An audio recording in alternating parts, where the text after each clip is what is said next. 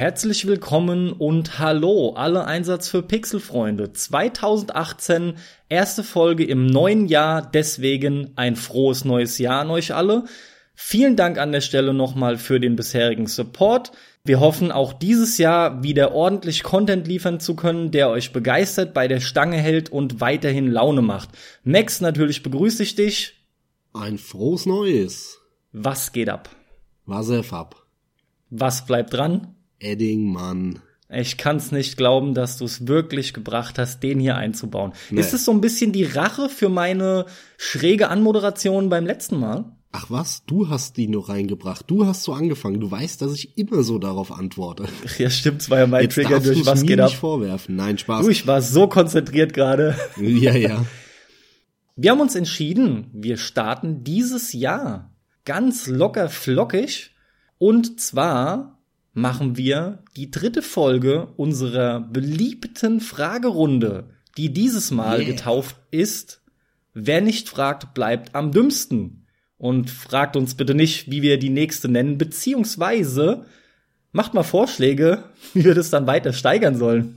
Ja, vor allem, äh, um es nochmal klarzustellen, nach wer nicht fragt, bleibt dumm und wer nicht fragt, bleibt dümmer. Jetzt, wer nicht fragt, bleibt am dümmsten. Wir lassen uns da irgendwas einfallen bei der vierten Folge. Das kriegen wir schon hin. Definitiv. Wie sieht's aus? Möchtest du anfangen oder soll ich anfangen? Legst du denn mit einer schweren Frage los? Ich weiß nicht, was eine schwere Frage ist und was nicht. Das kann ich bei diesen offenen Fragen nicht äh, beantworten. Du kennst mich gut genug. Ist das eine Frage, bei der du der Meinung bist, dass ich mich wieder nicht entscheiden kann? nein, ich glaube nein. Das ist eine relativ einfache, meine erste. Dann schieß doch einfach mal los. Meine erste Frage an dich lautet, bist du ein Spieler, der sich in Charaktereditoren selbst nachbaut oder einen wildfremden? Das ist eine sehr coole Frage. Und vor allem freut's mich ja immer, wenn von dir Fragen kommen, die mir bisher nicht eingefallen waren und wir uns da halt eben nicht entsprechend Fragen wegnehmen. Ne? Erstmal kurz und knackig. Ich baue mich in der Regel nie selbst. Ich spiele in der Regel weibliche Charaktere und baue die ganz plump nach dem Schema, wie sie mir gefällt. Aber wenn du sagst, du baust dich nie selber nach, dann wird, also du hast gesagt in der Regel, nicht nie, dann hast du dich doch schon mal nachgebaut, oder? Früher als Kind oder so in irgendeinem Rollenspiel? Oder hast du das wirklich noch nie gemacht? Also ich kann mich gerade an kein konkretes Beispiel erinnern, aber warum ich das gesagt habe, ist ganz einfach der Grund, weil es seit etlichen Jahren durch Fallout 4 jetzt wieder dazu kam, oder überhaupt mal dazu kam. Ich kann mich wirklich nicht so weit zurückerinnern, dass das muss dann in meiner Kindheit oder so gewesen sein. Fallout 4 hat halt das erste Mal dafür gesorgt, dass ich auch wieder mich selbst quasi spielen wollte. Da habe ich mich natürlich nicht nachbauen können, aber ich habe mich selbst gespielt. Da kannst du dich auch selbst nachbauen in Fallout. Ja, okay, du hast recht, wenn man vorm Spiegel steht, kann man loslegen. Ja, stimmt, da war was. Das war mir aber relativ äh, egal und da muss ich auch ganz ehrlich sagen, ich brauche das aber nicht, um mich in ein Spiel reinzuportieren. Ich muss mich absolut nicht selber sehen. Gerade ein Fallout ist halt, auch wenn man in Third Person spielen kann, ein First Person Titel da brauche ich sowieso nicht, da bin ich sowieso drin, da ist mir das vollkommen egal, wie der Charakter aussieht, selbst wenn man ihn in den Gesprächen sieht. Also, da ich in der Regel mir einfach irgendwelche Frauen zusammenbastel, habe ich aber trotzdem kein Problem damit, mich selber in diese Welt rein zu versetzen. Ich sehe mich da so ein bisschen wie so eine Art Silhouette oder oder nenn es halt irgendwie einen Schatten, der da so mitfliegt, wenn du so willst, ne? Ja, ich weiß, was du meinst. Also mir geht es ehrlich gesagt ähnlich, obwohl ich mich sehr häufig dann doch auch selbst nachbastel. Also ein, Typ, der so im groben äh, mir entspricht. Aber ich brauche das auch nicht, um mich ins Spiel rein zu versetzen. So ist es nicht. Es hilft mir aber doch etwas bei Ego-Spielen, in der Ego-Sicht, klar, da ist es Latte, aber bei Third-Person-Spielen, wie dem Mass Effect zum Beispiel, da habe ich schon ein, zwei Mal mich auch nachgebaut, so mehr oder weniger, weil man sich da halt schon permanent sieht, auch immer mal wieder ohne Helm, und da macht halt allein sowas wie die richtige Haarfarbe oder so ein bisschen was aus. Das ist immer ein Problem, finde ich, bei Third-Person-Spielen, weil du ja nie dich selber spielst, sondern immer die Figur da in dem Spiel, sondern nie dich selbst. Das führt dazu, dass so eine, so eine Diskrepanz bei der Immersion entsteht. Und jetzt ist halt die Frage, ist es gewollt? Bei einem Witcher sollst du dich ja nicht selber spielen, sondern da spielst du diesen Typen da. Alles, was bei The Witcher passiert, geht mir grundsätzlich voll am Arsch vorbei, weil es ja diesem Typen da passiert, so mehr oder weniger. Und das gibt's ja aber auch andersrum beim Fallout, wie du es gesagt hast, da sollst du ja dich selber spielen. Darum geht's ja eigentlich. Oder halt in, in ich sag mal, Rollenspielmanier, ein Charakter, den du gerne spielen wollen würdest und den bastelst du dir dann halt. Ja, bei, bei Witcher wird dir der jetzt halt zum Beispiel vorgesetzt. Da hast du ja gar keine Wahl, wen du spielst. Da ist ja alles vorgesetzt. Die Klasse, der Typ, der Charakter, die Optik. Das ist ja bei den meisten Rollenspielen nicht der Fall, Gott sei Dank, finde ich. Aber ich bin jemand, ich mache das so, ja, 50-50 würde ich sagen. Manchmal baue ich mich nach, aber auch häufig nicht. Ich hatte mal auch so eine Phase, wo ich immer irgendwelche geilen Chicks gebaut habe, die mir richtig gut gefallen optisch. Aber das mache ich mittlerweile nicht mehr. Kann aber nicht mit dem Finger drauf zeigen, woran es liegt, warum ich das mittlerweile nicht mehr mache. Da bin ich mir nicht ganz sicher. Ich glaube, es ist mir einfach zu, zu plump mittlerweile. Das führt dann bei mir eher dazu, dass ich durch diese Plumpheit die Immersion verhindere. Ja, das kann ich zu großen Stücken sogar nachvollziehen. Was mir auch noch aufgefallen ist, was ich oft beobachten konnte an mir selbst im Laufe der oder über die letzten Jahre hinweg, ist ganz einfach die Tatsache, dass es doch sehr spontan ist und sehr vom Spiel abhängt. Da kommen halt unzählige Faktoren hinzu, wie ich plötzlich Lust und Laune habe, meinen Charakter zu gestalten. Äh, allem voran nanntest du gerade schon die Perspektive, die ist natürlich schon mal relevant. Dann aber ganz klar, das ist ja das Wesentliche, was bietet dir denn überhaupt der Charaktereditor? Was bekommst du denn an die Hand gelegt? Viel zu oft merkt man auch sehr schnell schon mit ein bisschen rumdingeln, rumspielen, du kriegst dich noch nicht mal ansatzweise hin. Und wenn, dann siehst du auch oft grenzdebil aus, sind wir mal ehrlich. Ich meine, dahingehend ist Dark Souls eine der miesesten Charaktereditoren, oh ja. die sehen alle oh hängen ja. geblieben bis zum geht nicht mehr aus. Also ist schon übel, aber du hast ja zum Glück in der Regel immer irgendwas drüber, was, was dich entsprechend vermummt, ja. Ja, das stimmt. Also es kommt natürlich äh, immer dann auf den Titel auch an, aber ansonsten sind es selbstverständlich nur die Rollenspiele und auch nur ja, ja, ja. sehr krasse Rollenspiele, die dir überhaupt die Möglichkeit erst bieten. Der absolut allergrößte Teil von den Spielen, fast alle, die es gibt, geben dir ja was Festes vor. Kannst Gut, du ja gar nicht verändern. Ja, das stimmt. Das äh, ist dann aber in unserer Wahrnehmung, glaube ich, ein bisschen unterschiedlich, weil ich wesentlich mehr Rollenspiele spiele als du. Ähm, habe ich da häufiger die Wahl bei Spielen als du einfach. Ich bin viel Rollenspiellastiger, schon immer gewesen. haben wir, ja, korrekt, haben wir ja, ja auch erst wieder mitbekommen bei unserer Rollenspielfolge. Ja, das ist korrekt. Ja, schön, ja, aber das stimmt. Äh, ich, ich muss sagen, ich bin auch gar kein großer Freund von Charaktereditoren grundsätzlich. Also ich kann da viel Zeit mit verbringen, muss das aber nicht. Häufig nehme ich dann auch eher so die Standarddinge. Hauptsache, ich komme schnell ins Spiel und habe eine Figur, die halbwegs optisch ordentlich aussieht, egal jetzt in welcher Form. Da geht's mir häufig, ja, oder wie soll ich sagen, da bin ich recht pragmatisch. Da will, mir geht's dann doch ums Spiel am Ende des Tages. Aber es gibt mega geile Charaktereditoren, und da stimme ich dir vollkommen zu, die meisten sind leider häufig enttäuschend. Aber es gibt ja viele, gerade bei dieser asiatischen MMOs, da Black Desert und wie die heißen. Meine Fresse haben die stellenweise geile Charaktereditoren. Ähm, super. Jetzt ist Black Desert auch wiederum ein Spiel, wo du meinen könntest, dass der Charaktereditor des Spieles und du dir das deswegen kaufst ja, und nicht wegen dem eigentlichen Titel. Aber da würde ich mir dann zum Beispiel auch irgendeine geile Chica bauen. Weil das, weil, weil die so super aussehen in dem Spiel. Also, ja, es ist schwierig, es ist schwierig. Es kommt auch aufs Spiel an, glaube ich. Ist es ein Spiel, wo ich die Story ernst nehmen will, wo ich mich reinversetzen will, dann mache ich das nicht. Wenn es aber so ein MMO ist, wo, wo die Story mir eh am Arsch vorbeigeht, beim MMO habe ich eh keine Immersion, sondern da spiele ich mich ja sowieso selber so oder so und es ist nur so ein Charakter und jeder, der mich anlabert, weiß, äh, hinter der Tussi da könnte sich auch ein Typ verbergen und ist in 80% der Fälle wahrscheinlich auch so. Da ist es mir dann wieder egal. Da, da geht's mir dann wieder nur um die Optik. Ja, ganz klar. Du hast gerade einen ganz coolen Punkt schon angesprochen. Du meintest nämlich, dass du ja auch schnell ins Spiel willst und dich nicht zwingend von einem Charaktereditor aufhalten lassen willst. Was meinst du denn, was du so im Schnitt an Zeit in einem Charaktereditor bei einem neuen Titel verbringst, bevor du ins Spiel reinkommst? Uh, schwierige Frage. Ja, der Schnitt drückt es ja auch in der Regel, aber. Mein Gefühl sagt mir spontan, hm, zehn Minuten. Jo, wäre meine Vermutung gewesen. also ich bemühe mich schon, einen ordentlich aussehenden Charakter erstmal zu bauen, aber ich verplemper nicht unnötig viel Zeit. Ne? So irgendwo die Mitte ungefähr. Was denkst du bei mir? Da ich dich gut kenne und ich weiß, dass du da häufig verdammt viel Zeit verbringst, wahrscheinlich 30 Minuten oder sowas. Also Spontan würde ich 30 Minuten sagen, aber das hat sich mittlerweile gelegt. Ich hatte eine lange Phase, da war das tatsächlich so, ja.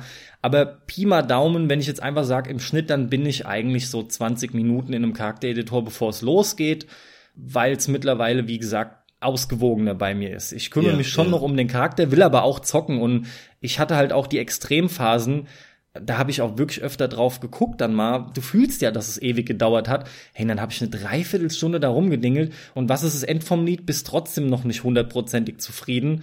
Und ähm, irgendwann dachte ich mir, fuck, das ist vollkommen egal. Ja, absolut. Geh einfach ins Spiel und wenn du mit einem scheiß Standardcharakter reingehst. Dark Souls hat mich dahingehend aber auch ein bisschen geläutert, weil, sorry, ey, die, diese Fratzen, einfach unglaublich. Ja. Da probierst du halt krampfhaft was hinzubekommen, was irgendwie aussieht wie ein, wie ein Mensch oder so, ja. Und, und, naja. und es ist ja auch wirklich für einen Arsch bei Dark Souls, weil du siehst ja, deine Figur also, und den Kopf nie, nie. Ja, zum Glück. Ja, das hat mich jetzt nochmal interessiert. Mach weiter. Schieß los, ich höre. Ja, mach weiter mit meiner nächsten Frage, beziehungsweise mit meiner ersten und mit der nächsten Frage. Was ist denn deine dir wertvollste Special Edition, Limited Edition, wie auch immer? Boah, ganz schwierige Frage, weil weil ich überhaupt kein Special Edition Freak bin, ne? Also ich Wir haben ja aber einer, beide ich, nicht so viel. Ich kaufe mir eh fast alles mittlerweile digital und schon früher ging's mir eigentlich nie um diese Special Editions, die mir ging's immer nur ums Spiel. Da muss ich jetzt mal echt kurz überlegen.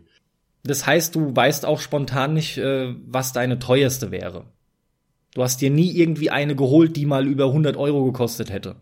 Nee, ich habe nie für irgendeine Special Edition über 100 Euro ausgegeben. Okay. Ich habe mir, hm, ich würde behaupten, es war Two Worlds 1. Die PC-Version, da habe ich mir die Special Edition damals gekauft. Das war 2006, 7, so um den Dreh. Und da war ein T-Shirt dabei, das ich tatsächlich auch ein paar Mal anhatte. Da war der Soundtrack dabei und neben dem Spiel war da auch ein, ein Brieföffner dabei von dem großen Schwert, was man dann später in dem Spiel auch findet und benutzt. Und ähm, diesen Brieföffner in Form von diesem Schwert, was ziemlich geil ausgesehen hat, schön geschwungen, Doppelklinge auch noch, fand ich auch sehr geil, den benutze ich tatsächlich heute noch. Und deswegen würde ich behaupten, das war in so einem praktikablen Sinne, war das die Special Edition, die mir als erstes durch den Kopf geht. Ich habe mir auch noch mal eine geholt von Mark of Chaos, dem Warhammer Strategiespiel damals. Ähm, das muss auch so 2.5, 2.6 gewesen sein.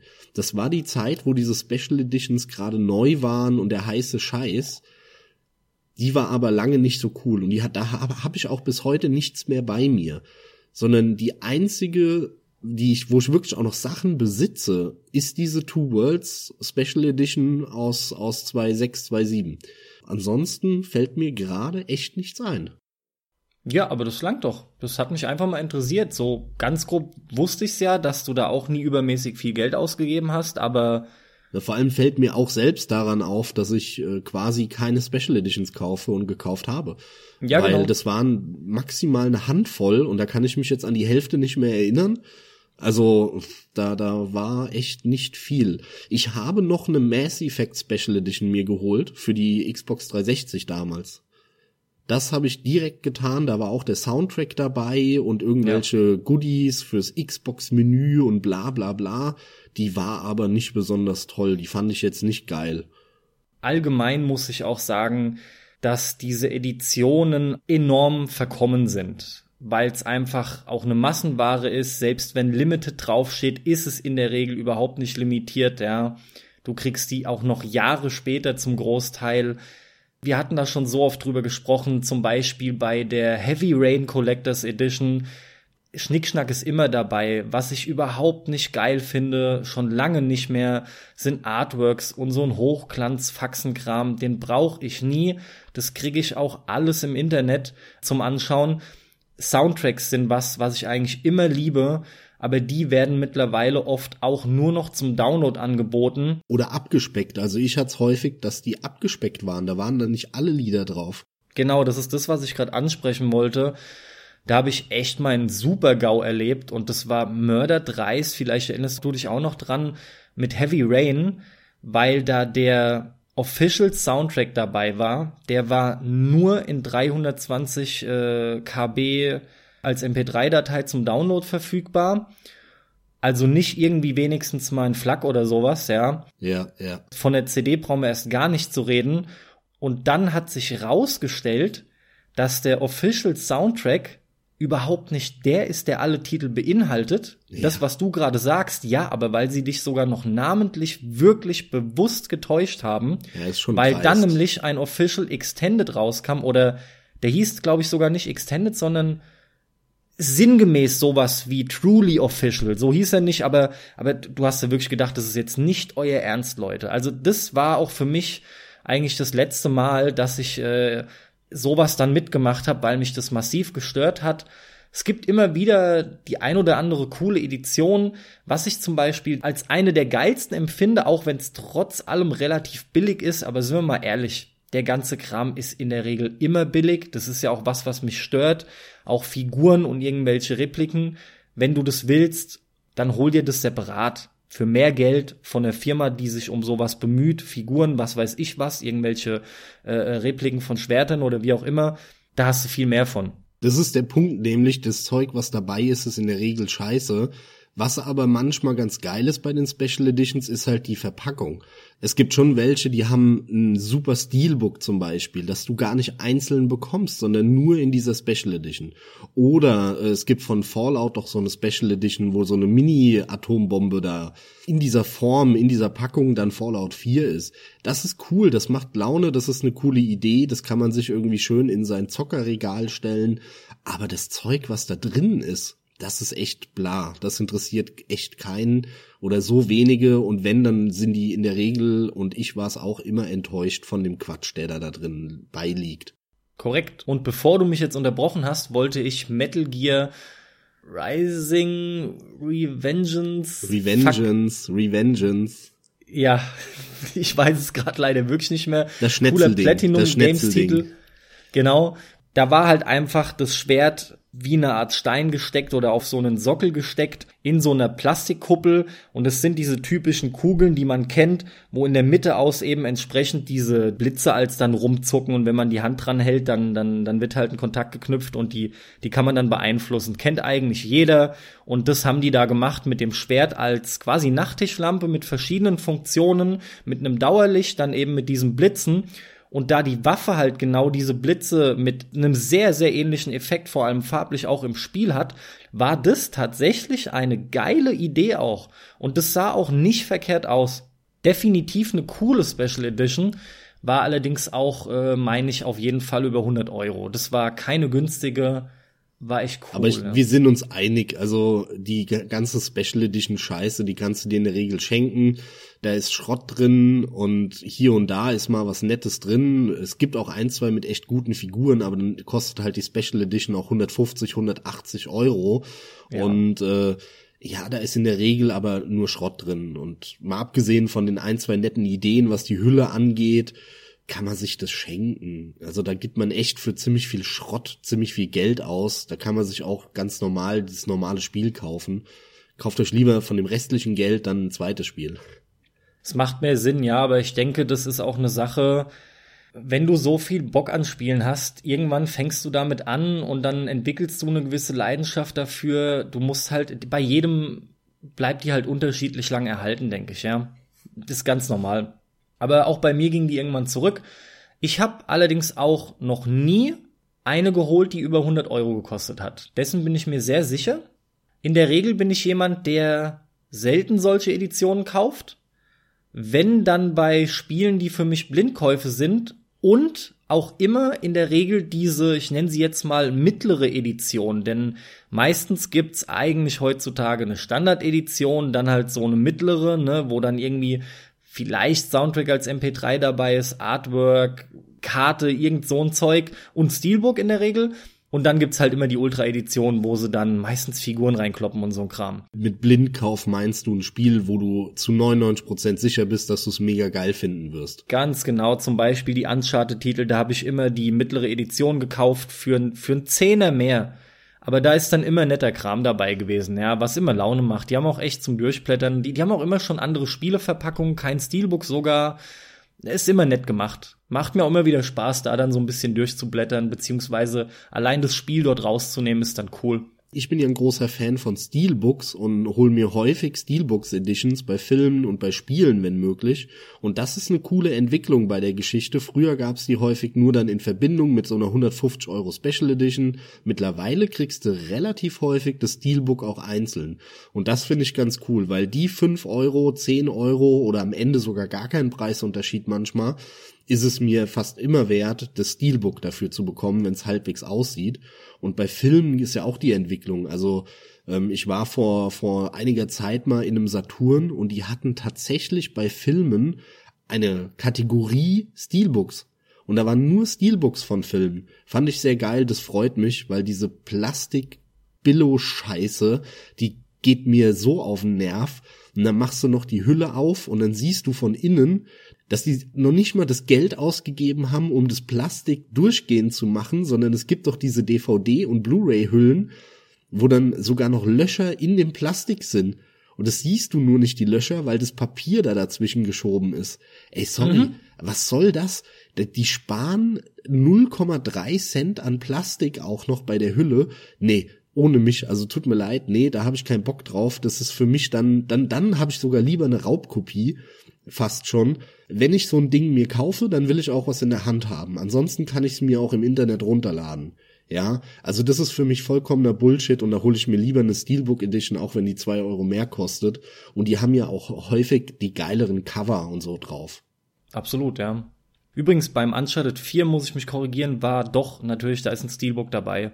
Aber ja, äh, natürlich will ich jetzt auch nicht unbeantwortet lassen, was meine mir liebste, wertvollste Edition ist. Für mich ist es nach wie vor die Limited Edition von Metal Gear Solid 4, die ich mir damals geholt habe. Das war zum Beispiel so ein Blindkauf, den habe ich auch nicht bereut.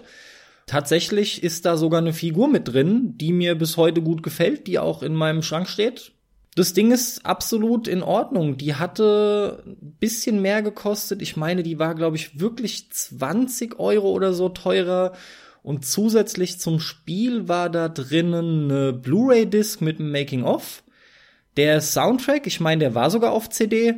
Ja, entsprechend halt die Figur vom Old Snake und ja, Pille Palle Boni bei Metal Gear Online, was ich selber nie wirklich gespielt habe. Aber ähm, die finde ich nach wie vor sehr, sehr cool. Ansonsten hätte ich noch zwei nette Vertreter zu nennen, die ich halt auch sehr mag. Ich habe mir von Mario Kart 8 vor ein paar Jährchen die Edition geholt mit dem blauen Panzer. Der ziert auch mein Wohnzimmer. Das finde ich nett. Das ist einfach irgendwie so cool. Ich habe einen blauen Panzer. Es ist, meine Güte, jeder, der das halt mag, der kann es vielleicht verstehen. Das ist absoluter Schnickschnack, aber, aber das hat was und die Edition war auch durchaus ganz cool. Und was einen praktischen Nutzen hat, absolut, ist von Super Smash Bros. für die äh, Wii U die Edition, in der extra der Adapter drin ist für vier GameCube-Controller.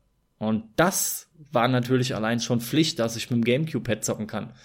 Also das sind noch zwei Editionen, die ich da noch nennen will, wo ich echt Freude dran hatte, ein bisschen mehr zu investieren. Aber wir reden hier von 10 bis 20 Euro mehr maximal. Dann komme ich zu meiner nächsten Frage an dich, Carsten. Ja, bitte, der Herr. Die nächste Frage lautet, bist du ein Credit-Durchschauer?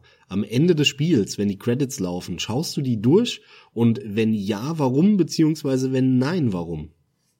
Auch diese Frage kann ich ganz simpel mit Nein beantworten. Aber um das dann detailliert aufzudröseln, ist halt wieder die Entwicklung wichtig. Damals habe ich das nie gemacht. Als Kind war mir das immer egal.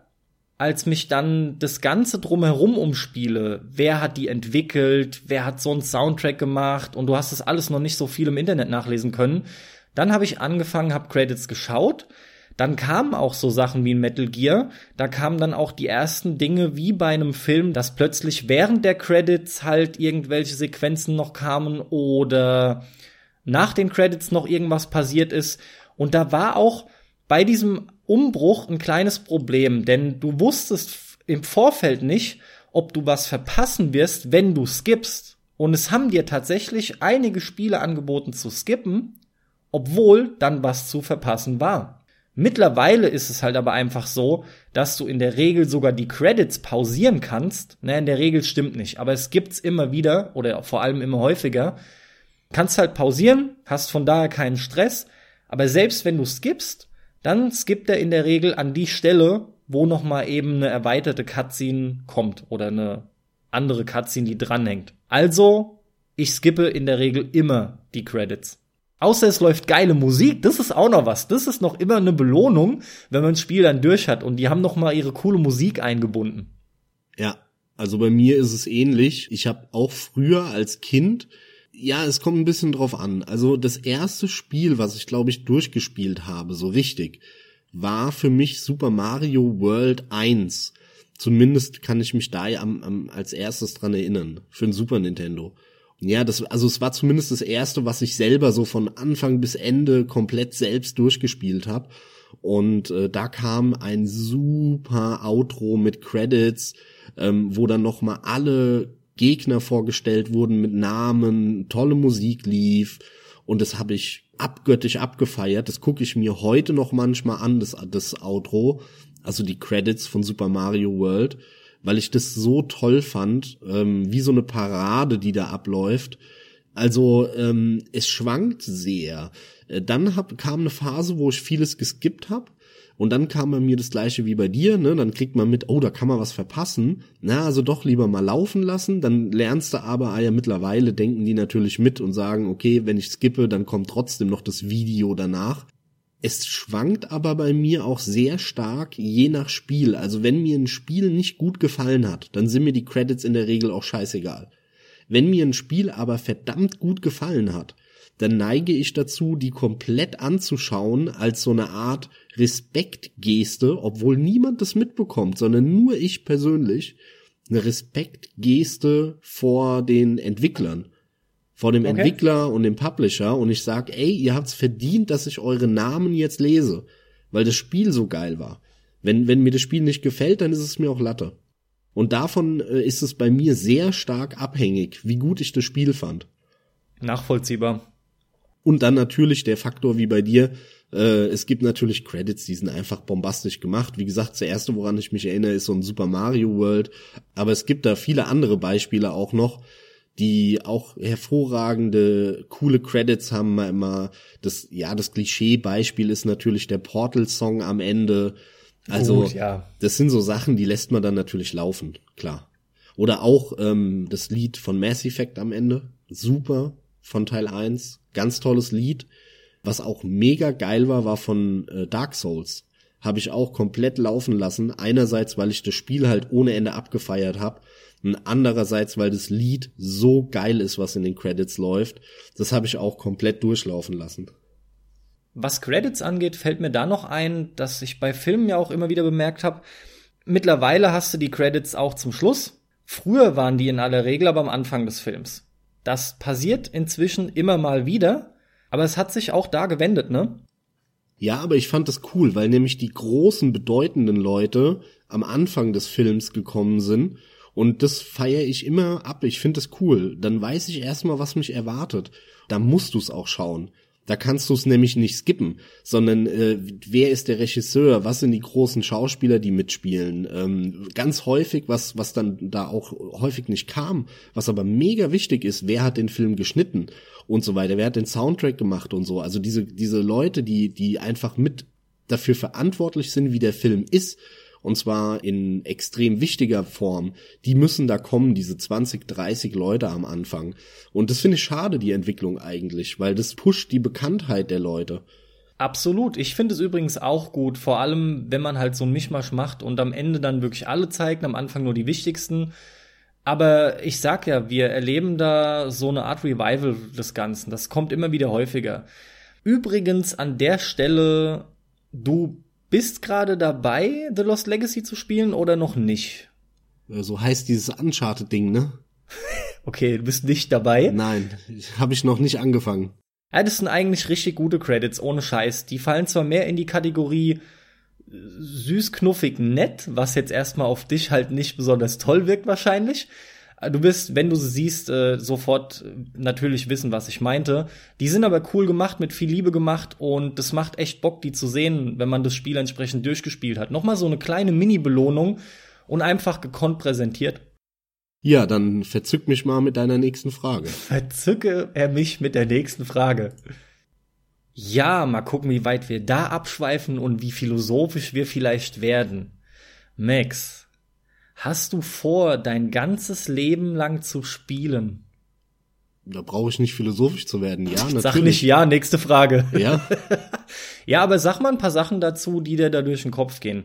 Warum kannst du dir zum Beispiel gar nicht das andere vorstellen? Wie stellst du dir Zocken im Alter vor? Was kommt, was geht dir dabei durch den Kopf?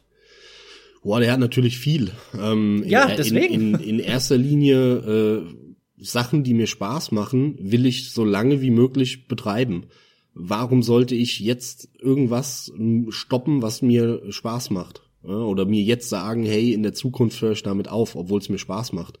Natürlich kann es sein, dass es mir in der Zukunft irgendwann keinen Spaß mehr macht. Das kann sein. Dann höre ich auf. Aber solange es mir Spaß macht, werde ich es weiter betreiben. Und deswegen habe ich auch nicht vor, aufzuhören.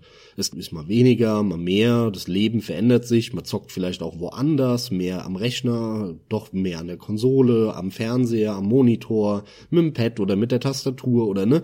Das sind aber alles nur Varianten, wie man spielt. Ja, das verlagert sich dann nur ein bisschen. Oder auf dem Handheld mehr oder so. Aber ich werde das immer machen, solange es mir möglich ist. Ich kann mir vorstellen, also einerseits, je älter man wird, desto weniger Zeit hat man dafür. Ja, je, je mehr man arbeitet, wenn man Familie hat, Kinder und so, dann hat man zwangsläufig weniger Zeit dafür.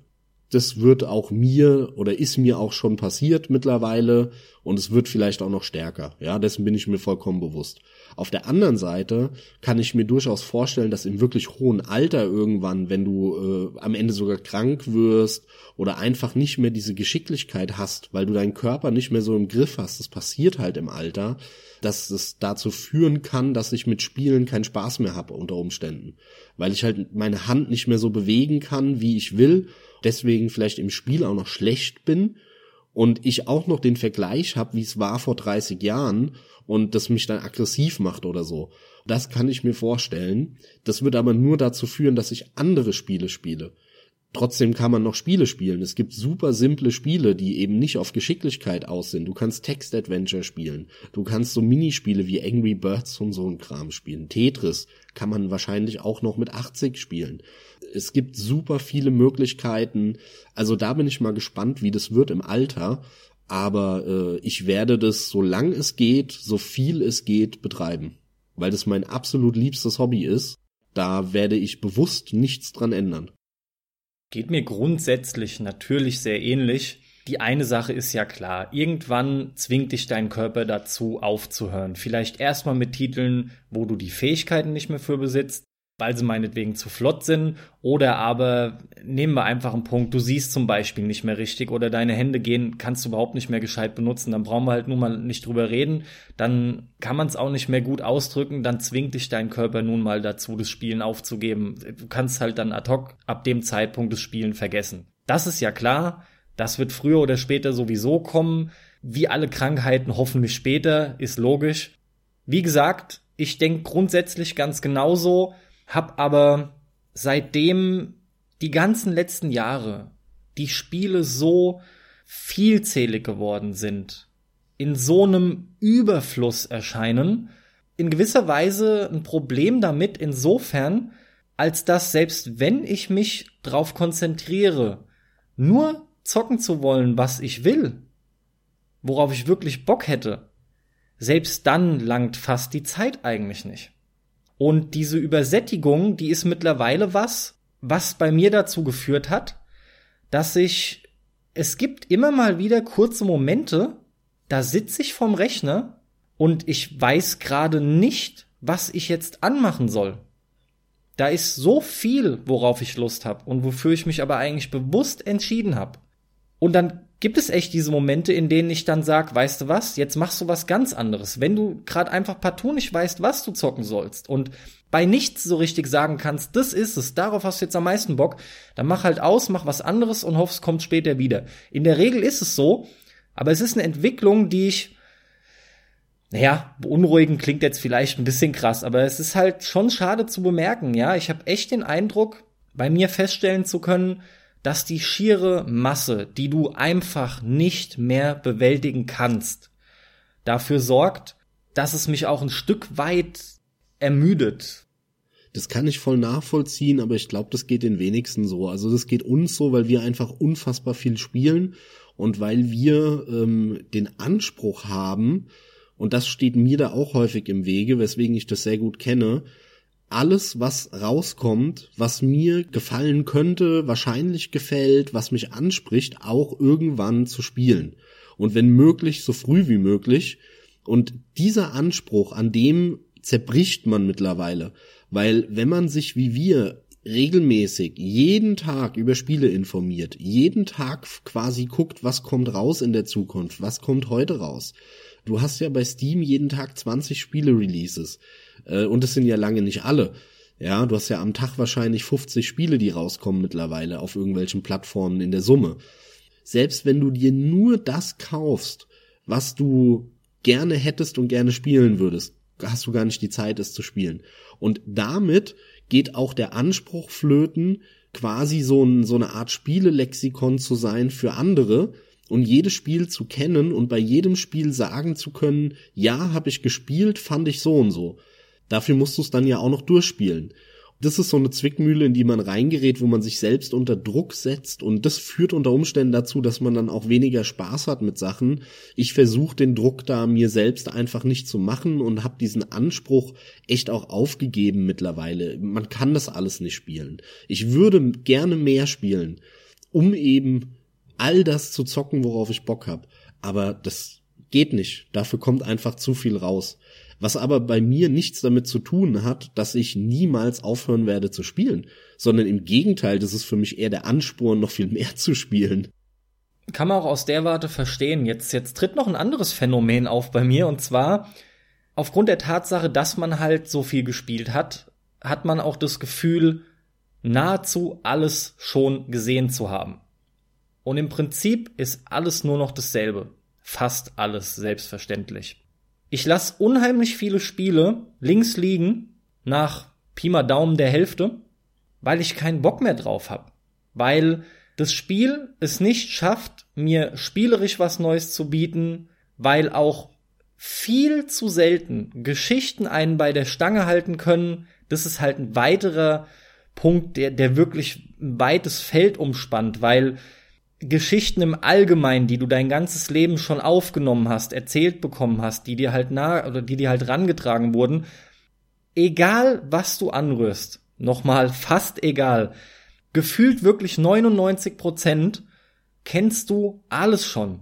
Und ein Stück weit bin ich da schon jemand, der nach Innovation schreit, aber aus dem einfachen Grund, weil mir Spielen am allermeisten Spaß gemacht hat, zu dem Zeitpunkt, als auch wirklich fast jedes Spiel, das du angerührt hast, noch komplett frisch war, noch neu war.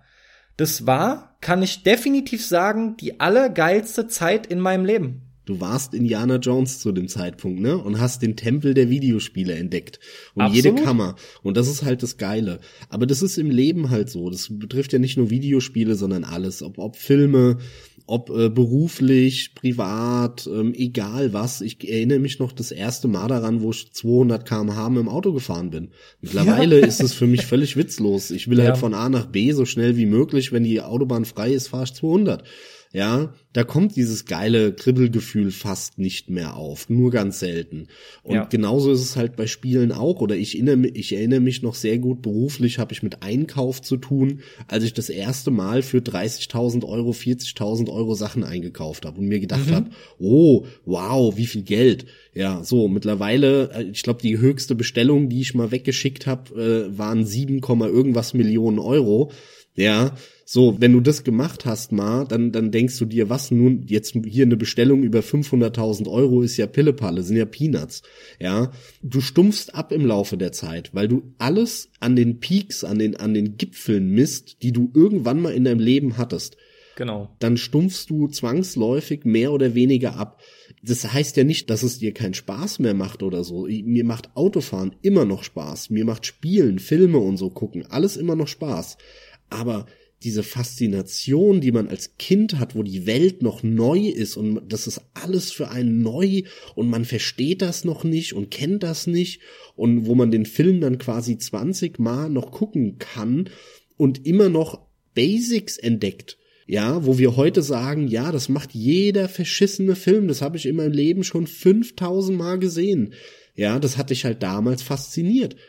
Deswegen ist es völlig normal und nicht nur bei Spielen so, sondern überall. Also das hat aber auch positive Effekte, weil nur so kannst du auch beurteilen, was sind denn Innovationen, was ist denn neu. Als Kind hättest du eine Innovation überhaupt nicht schätzen können, weil du wüsstest ja gar nicht, was ist denn neu und was gibt's schon und was ist andauernd da. Und als Kind kannst du auch noch nicht einschätzen, was ist denn gut und was ist schlecht in dem Sinne, wenn wir jetzt mal sagen, innovative Dinge sind gut, sondern du, du äh, würdest gar nicht merken, wenn du einen Film guckst oder ein Spiel spielst als kleines Kind, dass eigentlich nur alles kopiert, super langweilig ist, genau den gleichen Scheiß macht wie alle vorher und das noch nicht mal besonders gut. Dann würdest du es als Kind, wenn, wenn das das erste Spiel ist, was du spielst, trotzdem am Ende ziemlich cool finden, weil das ist in, mit Dinosauriern. Ja, und dann würdest du das Spiel trotzdem gut finden. Das heißt, du kannst noch nicht mal beurteilen, was denn wirklich geil ist oder nicht. Ich meine, klar, für dich ist es in dem Moment geil. Aber später, wenn du es dann nochmal spielst, dann merkst du, oh, nee, das war doch echt nicht geil. Also das hat ganz viele verschiedene Aspekte, die ganze Geschichte, ne? Und alles auch seinen Pro- und Contra-Aspekt. Aber das stört mich ehrlich gesagt gar nicht, weil ich das halt im ganzen Leben hab. Also nicht nur bei Videospielen. Ja, du, absolut korrekt, aber es ist ja so, dass du den Anspruch, darüber in der Form reden zu wollen, erst durch das Erwachsenwerden erhebst. Als Kind hast du eben genannt, findest es halt einfach geil und da beim Videospielen nun mal der Spaß zählt und der in dem Moment an allerhöchster Stelle auch ist für dich selbst und du den auch emotional so einfach wahrnimmst, ist es halt das Geilste. Aber dann glaube ich, haben wir lang genug über die Frage philosophiert. Dann komme ich zu meiner letzten Frage für heute. Na, wenn du findest, dass wir da lang genug drüber philosophiert haben, okay. Ja, finde ich schon. Oder wolltest du noch was Wichtiges sagen? Nee. Okay. Ich will nur nicht, ich will nur nicht, dass du mich hier außen vor lässt, einfach sagst, ich finde, das war's jetzt reich. also, weiter geht's. Und zwar eine eigentlich relativ knackige Frage. Eigentlich. Eigentlich, wenn's dir einfällt. Wahrscheinlich musst du einen Moment überlegen. Und zwar, was war der größte Spielefehlkauf, den du jemals getätigt hast? Also, was jetzt keiner von euch mitbekommen hat, ist die Zeit, die ich gebraucht habe, um zu überlegen und nachzuschauen, selbstverständlich, denn an der Stelle ist einfach ein netter Schnitt erfolgt. Aber das waren jetzt irgendwie fünf bis zehn Minuten, wo ich mir nochmal Bibliothek angeschaut habe, etc. pipapo. Deswegen liebt der Carsten es, wenn ich ihm solche Fragen stelle. Ja, ja, klar. Zu einem endgültigen Ergebnis zu kommen, ist nicht ganz leicht. Ich will mich rantasten und ähm, bisschen kategorisieren vielleicht. Außerdem denke ich, ist es auch in Ordnung, mehr als einen Titel zu nennen. Wenn ich zum Beispiel nach dem emotional größten Fehlkauf gehe, quasi sind wir dann bei der größten Enttäuschung, dann nehme ich einfach mal Metal Gear Solid 5 als Vollpreistitel. Kurz vor knapp auf den Hype-Train noch aufgesprungen, äh, weil ich mir gedacht habe, was machst du eigentlich? Wie kannst du nur dran zweifeln? Metal Gear ist es. Ab geht's, das wird wieder das Kojima-Brett schlechthin. Für die Welt war es das anscheinend ja auch, aber für mich eben nicht. Für mich war das eine Enttäuschung. Das Spiel ist sicherlich alles, alles andere als schlecht. Im Gegenteil, ist mit Sicherheit sogar sehr, sehr gut. Mir hat aber die Welt nicht gefallen, in der es spielt. Deswegen hatte ich auch nicht besonders viel Spaß, da groß rumzuschleichen oder auch zu kämpfen. Und allem voran ist das Spiel alles nur kein Metal Gear mehr. Dem Spiel fehlt nahezu alles, was Metal Gear ausmacht. Wozu wir ja auch eine einzelne Folge aufgenommen haben. Yep, aber wenigstens das wollte ich an der Stelle schon irgendwie noch mal auf den Punkt gebracht loswerden. Dann kann man natürlich mit Sicherheit überlegen, was ist denn grundsätzlich so der größte Fehlkauf? Naja, mit Sicherheit die größte Gurke irgendwie, die du so mehr oder weniger in deinem Repertoire hast, ne? da fällt es mir einfach schwer. Aber was tatsächlich sogar ohne großen Nachgucken mir noch eingefallen wäre, habe ich irgendwann auch schon mal genannt, für die PlayStation 2 Reckless The Yakuza Missions. Das ist so ein Rennspiel mit Geballer, mhm. Was aber einfach nicht gut funktioniert, was nicht wirklich Spaß macht. Es mag mit Sicherheit deutlich schlechtere Spiele noch geben, aber mir fällt soweit in meine Bibliothek nichts ein, beziehungsweise von denen, die ich soweit gespielt habe. Es gibt selbstverständlich auch Spiele, die sind vollkommen kaputt, aber ganz im Ernst, nee, da fällt mir jetzt nichts ein. Wie sieht's denn da bei dir aus? Also meine mit Abstand, wirklich mit weitem Abstand größter Fehlkauf war Black and White im Jahr 2001, glaube ich. Mhm, mh. Das war für mich der Fehlkauf schlechthin. Damals habe ich mich von dem Hype anstecken lassen, den die ganzen Spielemagazine da äh, verbreitet haben. In erster Linie war das sowohl, erst waren beide eigentlich, also die PC Games, die hatte da so einen exklusiven, ja, Entwicklungstagebuch, bla, wo andauernd das Spiel drin vorkam und in den Himmel gelobt wurde. Und als es dann rauskam, dann hat die GameStar, glaube ich, dem Ding irgendwie 86 Prozent oder 85 gegeben und die PC Games hat dem auch eine hohe Wertung gegeben. Und da habe ich mir gedacht, das muss ein Knaller sein. Und ich hatte auch irgendwie Bock drauf, habe mich aber total anstecken lassen von diesem Hype, ja, der 13-jährige Max oder wie alt ich da war. Und dann habe ich mir das gekauft ziemlich direkt, als es erschienen ist. Und es war die mega Enttäuschung. Die mega Enttäuschung. Ich fand, das sah grafisch nicht cool aus.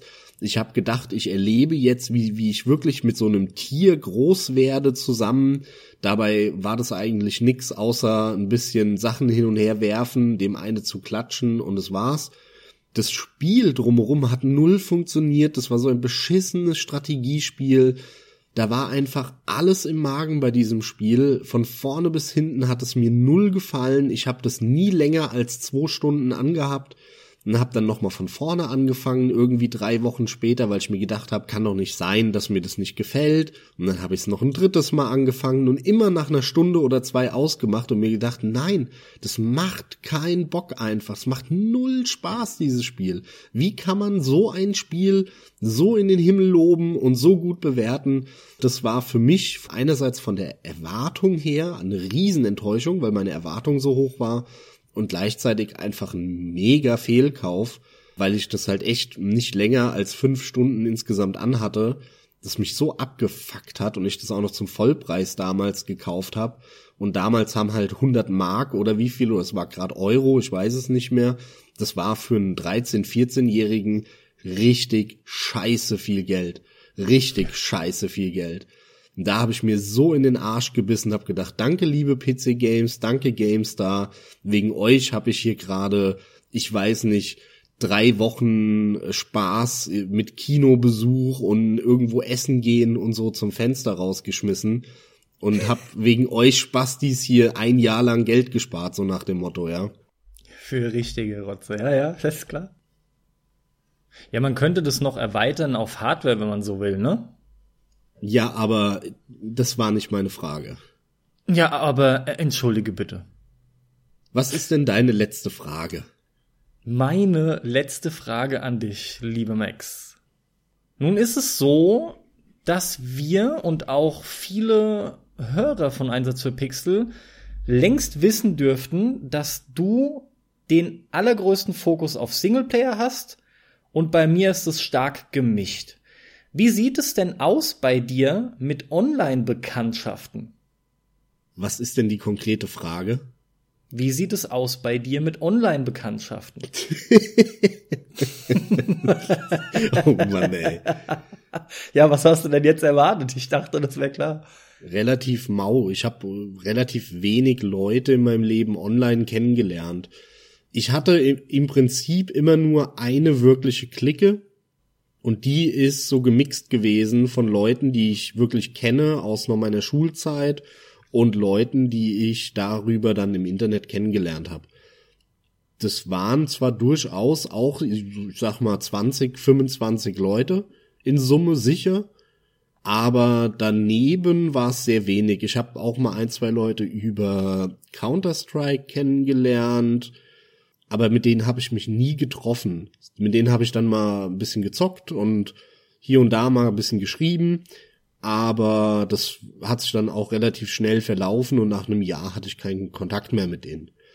Das war aber anders bei den Leuten, die ich da stellenweise kennengelernt habe in dieser Gruppe. Das war eigentlich eine Guild Wars Gruppe, wenn du so willst. Da habe ich einige kennengelernt, mit denen ich auch heute noch Kontakt habe. Aber daneben wirklich, es, es fokussiert sich total auf diese Gruppe, auf diese diese Guild Wars äh, Gruppe, diesen Guild Wars Server und alles drumherum waren ja Kleinigkeiten. Wirklich absolut zu vernachlässigende Kleinigkeiten. Ja, das war auch tatsächlich das Einzige, was ich mitbekommen habe, ja. Du hast aber definitiv darüber hinaus, wie sieht es denn aus mit, hast du davon auch Leute privat getroffen? Ja, ja, wie eben gesagt. Also das äh, ist, sind die einzigen, die ich da auch privat getroffen habe. Wir haben uns also nur von dem Guild Wars Server. Genau, genau. Okay. Nicht alle. Ich habe nicht alle äh, privat getroffen, also in echt, ähm, sondern äh, nur eine Handvoll davon oder ein paar ausgewählte halt. Aber durchaus, also da habe ich die meisten, ja so, ja, die, die Hälfte ungefähr. Die Hälfte hatte ich da in echt schon mal gesehen und die andere Hälfte nicht, so, so ungefähr. Kanntest du aber vorher entsprechend auch gar nicht. Ich kannte die nur übers Internet eben und habe genau. nur Monate oder stellenweise sogar Jahre mit denen schon gelabert und habe die dann irgendwann viel, viel später in echt gesehen. Ja, ist nicht uninteressant, durchaus. Tatsächlich für mich jetzt nicht viel Neues, aber das war auch fast zu erwarten eigentlich. Stattdessen sieht's da bei mir doch anders aus wir starten auch schon gleich bei mir dann im Jahr 2006, wo das eigentlich bei mir das erste Mal wirklich relevant wurde, dass ich so einem Grüppchen beigetreten bin, beziehungsweise sich so ein Grüppchen gebildet hat. Ja. Die kannten sich nämlich alle vorher auch nicht. Und zwar war das 2.6 über 2.7 mit äh, Modern Warfare 4. Ich sag genau. Sehr gut. Mit Call of Duty 4, Modern Warfare. Da einfach eingestiegen, über ein Jahr lang sau viel Spaß gehabt mit vier, fünf Leuten. Das war einfach auch eine super geile Gruppierung. Der eine, der Muni, ich hab mir immer mal wieder den Kopf darüber zermartet, wie der überhaupt richtig vom Nick her hieß. Ich habe keine Ahnung mehr, aber er wurde Muni genannt. Da war irgendwas mit Mond. Das war ein Ossi, der, der klang auch so. Das war immer lustig, wenn der losgelegt hat. Der andere, Übrigens, hier muss ich kurz einwerfen, Aha. da war ich auch einige Male dabei. Da warst du auch dabei, in der Tat, ja. Einige Male, äh, da war noch so ein Tunesier dabei. Genau, das wollte ich gerade sagen, ausgewandert ja. ist und so, ja, ja. Der Michi, der da zum damaligen Zeitpunkt, ich meine, das ist nun zwölf Jahre her oder wenigstens elf, und zum damaligen Zeitpunkt war der schon irgendwie so knapp 40 und äh, hatte Probleme mit Behörden in Deutschland und hat deswegen aus Tunesien gespielt, hat da aber auch immer mal wieder Probleme dann gehabt, an Games ranzukommen und und und. Alles saulustiger Kram. Und dann war da noch ein Berliner. Locker drauf, Kiffertyp, völlig weltoffener Mensch, hat sich dann mehr oder weniger äh, selbst zu mir eingeladen und wollte seinen Urlaub bei mir verbringen. Äh, damals zu dem Zeitpunkt war ich auch Single und habe da noch meine kleine Zockerhöhlen-Kellerwohnung gehabt. Ich hatte damit kein Problem, frei passt alles und äh, der kam dann und der hat mich irgendwie binnen kürzester Zeit so in Beschlag genommen. Also es war wirklich ein Typ, wie soll ich es am besten ausdrücken? In dem Moment, wo ich gesagt hatte, fühl dich wie zu Hause. Ich habe vorher nie erlebt, dass man sowas wirklich wahr machen kann in dieser Form.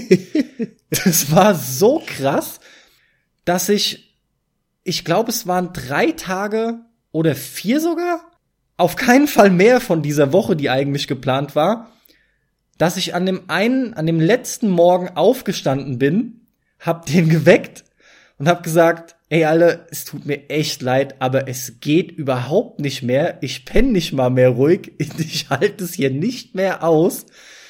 Und hab den dann, das bereue ich im Nachhinein schon ein bisschen, Freitag vormittags auf die Autobahn gejagt Richtung Berlin und hab ihn rausgekickt. Das hat dann alles halt mit dem ein sehr unschönes Ende genommen. Böses Blut war in dem Sinne nicht mehr wirklich, aber es war halt trotzdem unschön. Und dann hatte sich die Gruppierung trotzdem nach und nach äh, tatsächlich aufgelöst. Keine Ahnung, was mit den Jungs so abgeht, aber ah, das war eine sehr geile Zeit bis zu dem Punkt halt. Dann hatte ich mir auch eigentlich echt geschworen, den Kack machst du nie wieder. Und jetzt hatte ich aber jüngst tatsächlich vergangenen Juni einen Online-Kumpel da, den ich jetzt seit 2008 kenne. Den habe ich über Uncharted 2 damals kennengelernt. Und es war einfach geil. Der war auch bewusst nur zwei Tage da, aber trotzdem in, da kannten wir uns vom Reden her halt schon seit Kurzer Jahren. Einwurf, Uncharted 2 gab es 2008 noch nicht. Ich glaube, äh, doch, das, doch, das muss November 2008, das muss November 2008 gewesen sein. Echt kam so Aber ich schau noch mal nach. Uncharted 2. Ich bin mir eigentlich ziemlich sicher, aber ich will jetzt nichts falsches sagen. Nee, du hast recht. Äh, Oktober 2009. Okay, dann habe ich mich um ein Jahr vertan also entsprechend 2,9, ja. Aber wie gesagt, da waren etliche Jahre halt einfach schon dazwischen, die man, die man sich vom Reden her kannte. Und wir haben auch weit mehr gesprochen als, boah, links ist einer, ne, Achtung, hinten hat sich was bewegt. Sondern man hat wirklich auch, dass ein Spiel oder während ein Spiel aus war, auch geredet. Es war eine ziemlich klare Sache, dass es passt und es war einfach so geil, dass wir auch gern mehr Zeit gehabt hätten. Aber das muss ja nicht das letzte Treffen gewesen sein. Also mittlerweile ist es einfach so, dass ich äh, zwei, drei Leute habe, mit denen ich regelmäßig am PC Rocket League spiele. Und halt eben noch diesen einen Kumpel, aber seitdem ich jetzt von der PlayStation halt doch sehr abrupt weggegangen bin, ja, ist das einfach auch ein bisschen weniger geworden, aber er selbst hat auch einfach privater mehr zu tun und beruflich. Das ist einfach ganz normal. Mal gucken, was das alles noch so mit sich bringt, aber so eine Sache wie damals ist zum Glück dann nie mehr passiert.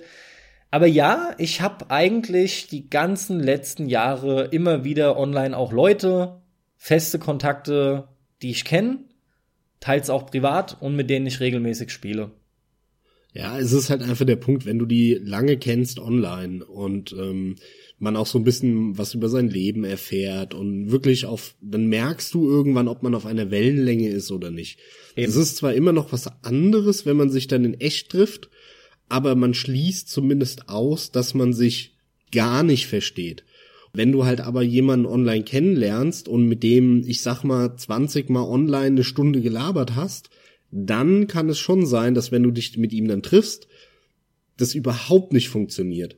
Wenn ja, du aber äh, fünf Jahre lang alle paar Tage eine Stunde zockst, das tust du nicht einfach so. Das hätte sich, wenn es gar nicht passen würde, nach einem Jahr spätestens verlaufen. Ne, also du, du hast so eine gewisse Sicherheit, nenn ich's mal, dann einfach drin.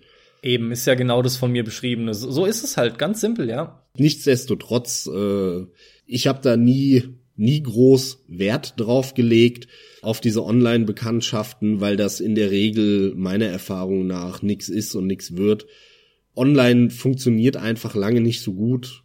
Natürlich kann es, aber die Wahrscheinlichkeit ist sehr gering, das ist einfach kein Vergleich zu in echt treffen. Naja, das ist natürlich äh, einer der wichtigen Punkte. Allem voran aber finde ich, ist der relevanteste Faktor ganz einfach der, dass du nicht regelmäßig und vor allem auch nicht stark in das Leben des anderen involviert bist und dadurch können daraus eigentlich schon keine wirklichen Freundschaften in dem Sinne entstehen, weil du ja, in der ja, Regel genau. Distanzbeziehungen hast. Das ist es nun mal. Und genau die sind, wie gesagt, in der Regel halt eben nicht äh, erfolgsversprechend für eine wirkliche Freundschaft. Von daher sind es meistens so, das sind so Kumpeltypen dann halt. Kann auch natürlich so sein, dass man sich saugut mit jemandem versteht, wie jetzt bei mir zum Beispiel. Aber nichtsdestotrotz hat jeder sein Leben an seinem Ort halt nun mal und man trifft sich eben nicht regelmäßig und redet über Gott und die Welt. Das macht einen riesen Unterschied. Der reine Zeitfaktor, der da an Arbeit quasi in diese Beziehung dann einfließt. Ja, so sieht's aus. Dann äh, haben wir uns wieder ein paar schöne Fragen gestellt. Ihr da draußen habt uns mal wieder ein Stück weit besser kennengelernt und habt euch die Fragen vielleicht auch selbst ein bisschen beantwortet, auf euch bezogen oder auf eure Freunde. Ja, schreibt mal, was, was eure Online-Freundschaftserfahrungen sind oder was eure größter Fehlkauf war oder ob ihr ein Credit-Shower seid oder nicht und, und so weiter und so fort. Würde uns interessieren, was ihr dazu meint, wie ihr da drauf seid oder wie ihr das seht. Ansonsten äh, bleibt mir nur wie immer übrig zu sagen, herzlichen Dank fürs Zuhören. Herzlichen Dank wie immer für die positiven Bewertungen auf iTunes und so weiter. Ja, schaut regelmäßig vorbei. Alle zwei Wochen gibt's eine neue Folge. Da es ja, wie du schon anfänglich gesagt hast, die erste Folge ist aus dem Jahr 2018 an dieser Stelle, wünsche ich euch allen ein wunderschönes Jahr 2018. So sieht's aus, ihr seid supi, wir haben euch voll doll lieb. Tschö mit Ö, ciao mit Au. Und nachdem ich jetzt, glaube ich, jeden in fünf Sekunden von unserem Podcast verkrault hab mit dieser Scheiße, wünsche ich euch einfach nur noch ganz viel Spaß beim Zocken. Haut rein, bis zum nächsten Mal.